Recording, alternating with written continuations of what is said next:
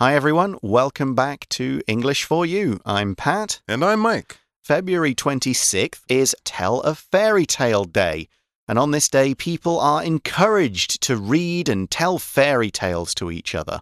That's right. A fairy tale now usually starts, as you probably know, with something like Once Upon a Time. There's a certain style to fairy tales Hmm. that a lot of us are used to, of course, from children's stories. Yeah, the fairy tales are they're set often in a, a magical world or a kind of a world where trees talk and animals talk and there are things like elves, fairies, witches, flying carpets and all kinds of interesting and magical things. That's right, of course, and they're very exciting and interesting. These days, as you guys know, they're usually told as children's stories or adapted into popular Disney movies, Mhm. cartoons, and things like that. But usually, once kids hit the age of 10 or 11 or, you know, something like that, they're kind of maybe a little too old for fairy tales. That's what they would say. Mm, but in the past, fairy tales could be quite scary with bloody, nasty things going on, people getting killed in really quite disgusting and ugly ways. Um, so back in those days, they were for adults to read, and they were things that adults would tell each other, often with a lesson in them or to make just people afraid of going out into the woods at night, which was legitimately dangerous back then and you wouldn't want to do. And today we're going to read a fairy story that does have a fairly scary side to it if you think about what's going on. Oh my gosh, that sounds pretty exciting. So I say we get to it. Might not have the happy ending you're expecting, but it's going to be interesting. Reading.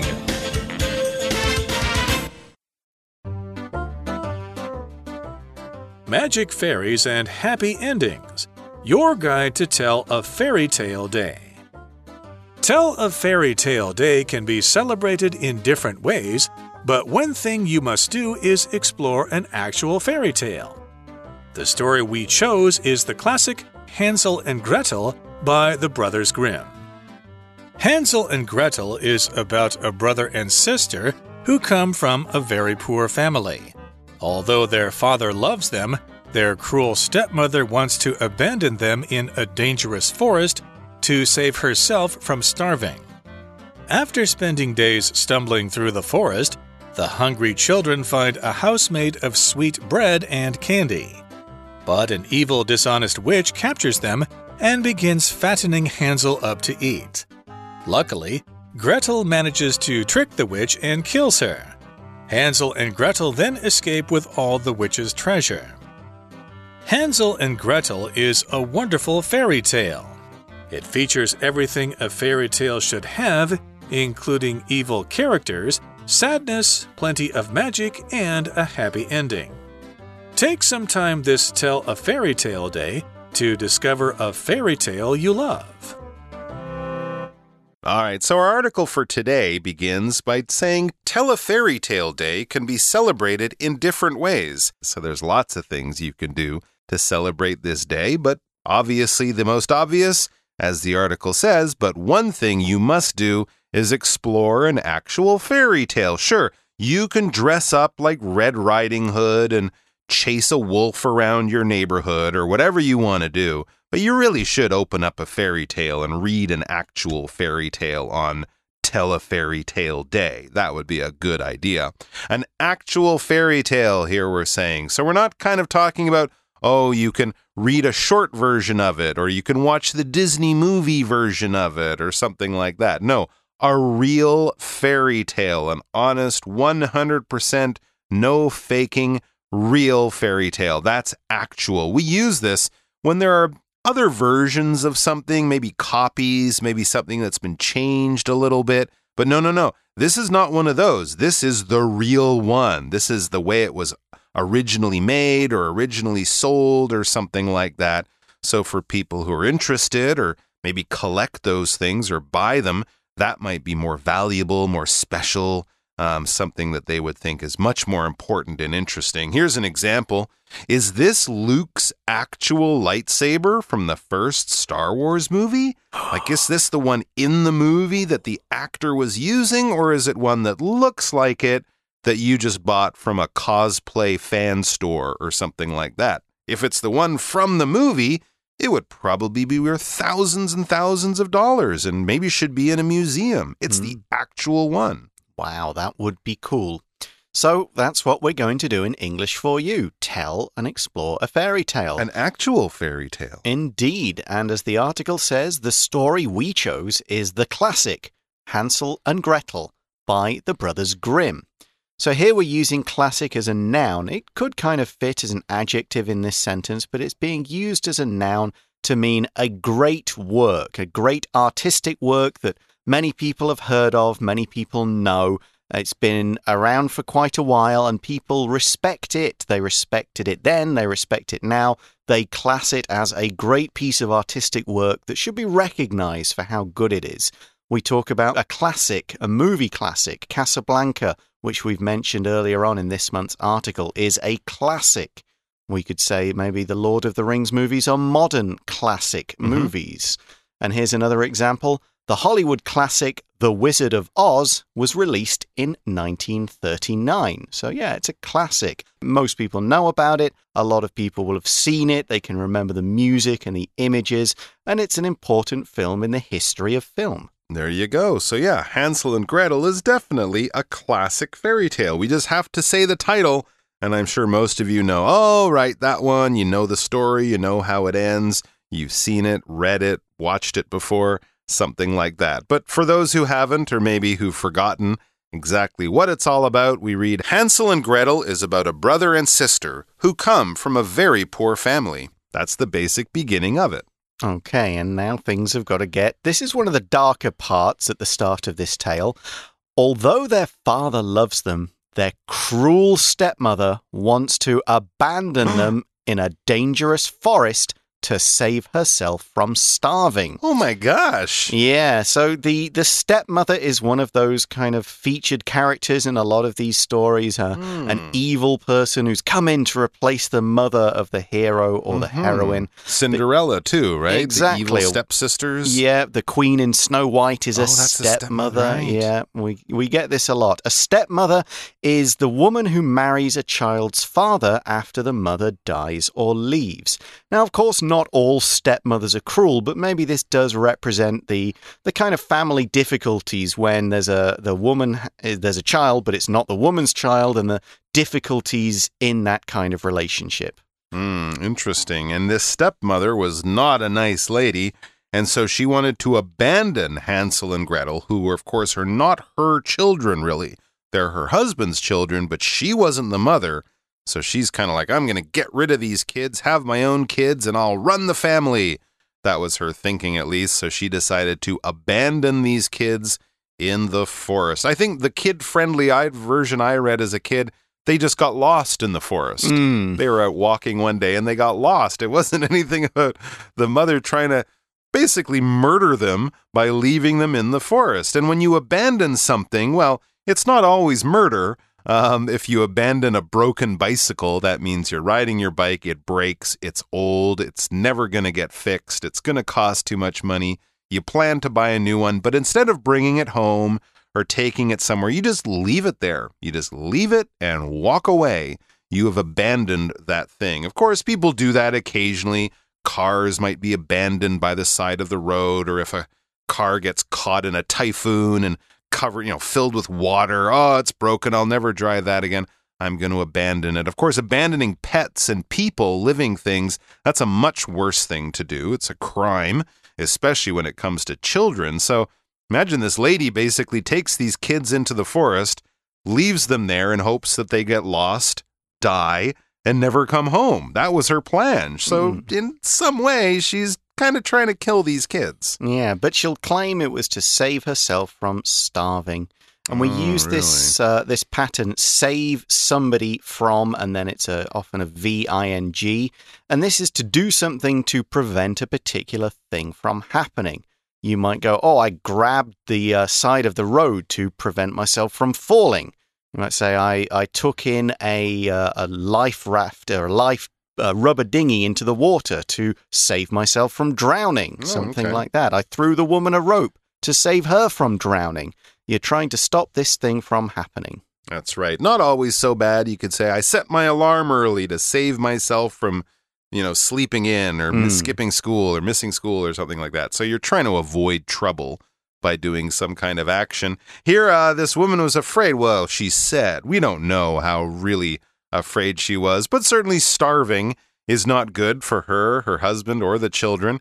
Uh, to starve, this verb basically means to get sick or possibly even die because of hunger, because not no no disease, nothing like cancer, or, you know, you weren't hurt in any way in a in an accident. No, you just haven't had enough food for a very long time, probably more than a week, you know, that kind of thing. And so your body is starting to get basically sick. It's it's starting to break down, to shut down because your body is very hungry and doesn't have the food and the energy to be healthy and to do the things it normally does. We could say someone is starving to death, meaning they're close to dying, but any time your body is not getting getting enough food, you're starving. Now, we mean this in a much more serious way than I didn't eat enough for lunch and now it's almost dinner, but I'm hungry. And you might go, I'm starving. Can we go to McDonald's?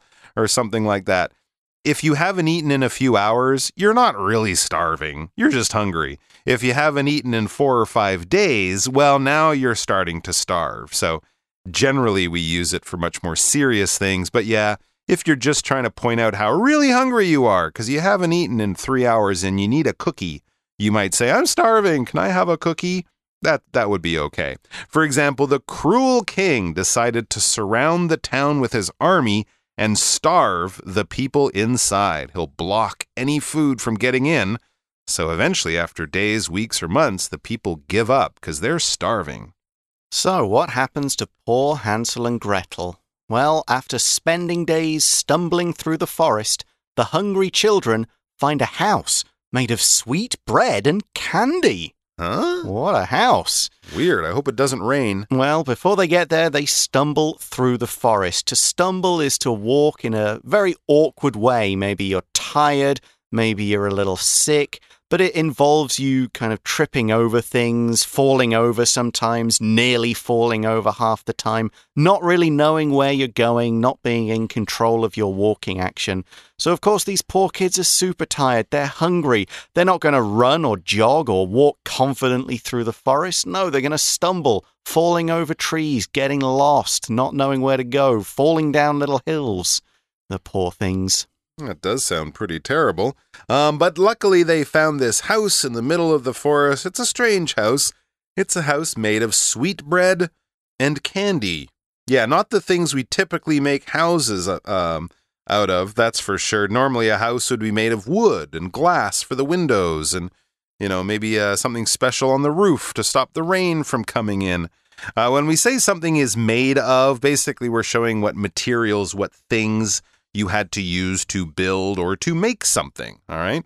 So your clothes might be made of wool, your, car is made of steel, your cell phone is made of glass and plastic and microchips and that kind of thing. So basically, we're showing what you need to build or create this thing. In this case, this strange woman made a house, again, not out of wood or steel or metal or bricks or stone. No, she made it out of cake, sweet bread, and candy, sweet stuff. Hmm. As I said, if it rains, that house is falling down. Well, Hansel and Gretel are just, they just start eating it, of course, in the story. So they eat their hungry children. Of course, they're going to eat the candy house. But an evil, dishonest witch captures them and begins fattening Hansel up to eat. Oh my gosh. Right. See, it gets pretty dark. So this witch is evil, as many witches are in the stories, and she's also dishonest. If she's dishonest, she's not telling them the truth. Dis is a negative prefix. We can use it to mean not. So, like disorganized, not organized. Dishonest, not honest. Well, definitely she's dishonest because she captured this young boy and his sister, and then she's planning to eat the young boy, which is definitely not cool. If you capture something, this verb, it means you grab it and you hold on to it. It's something that you've been looking for, trying to get. Maybe it's fast, maybe it's tricky, maybe you just haven't had the luck, but finally I got it. I captured it. Generally, we use this for people or maybe animals.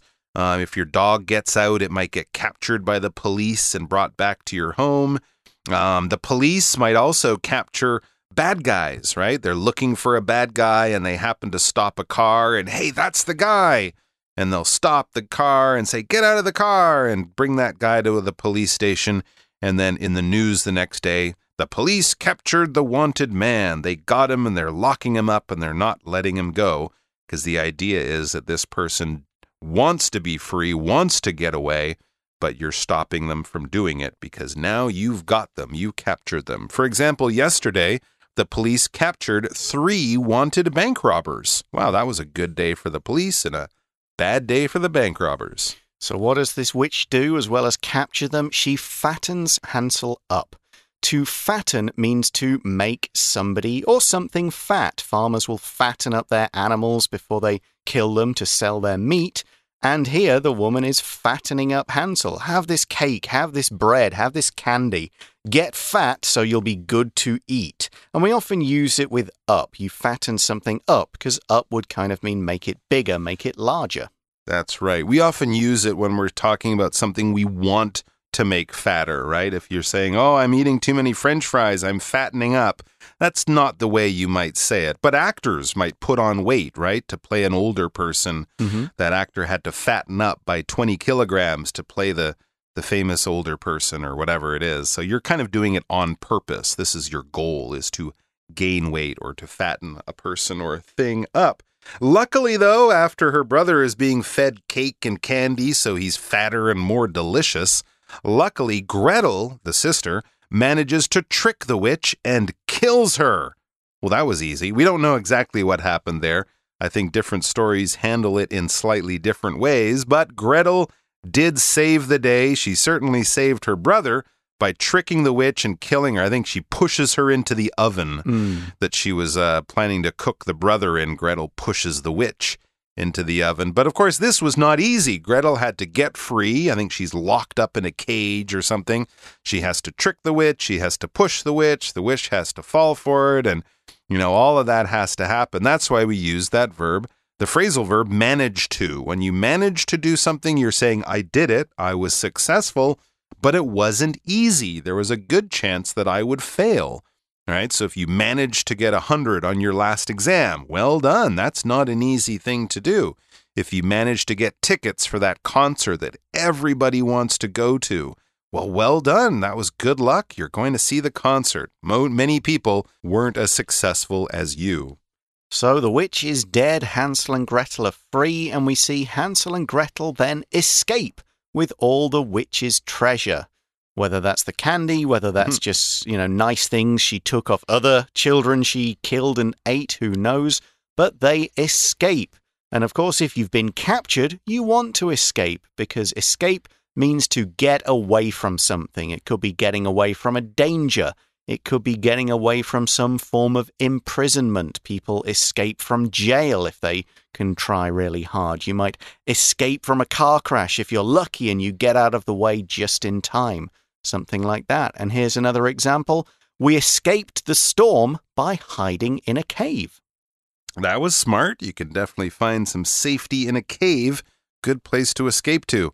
Um, and then we read Hansel and Gretel's a wonderful fairy tale. It sure is. It's full of wonder. It's fantastic in that way. That kind of shows it's amazing and it's you know hard to believe what we're reading. It's also very good. It's a wonderful, very good um, fairy tale. Yeah, and it's called a classic. It's got everything that we need to have in this kind of story. Hmm, yeah, As the article says, it features everything a fairy tale should have, including evil characters, so the witch, the stepmother, sadness, the kids lost in the woods, plenty of magic, so in this case, the witch, the candy house, this, that sort of stuff, and a happy ending. They all get home, they meet their dad, the stepmother kind of disappears, and they, of course, are safe and happy. Yeah, So- happy ending for everyone except the witch. Right, sure. No happy ending for her. So we say this story has plenty of magic. We use plenty often as part of the phrase plenty of to mean a lot of.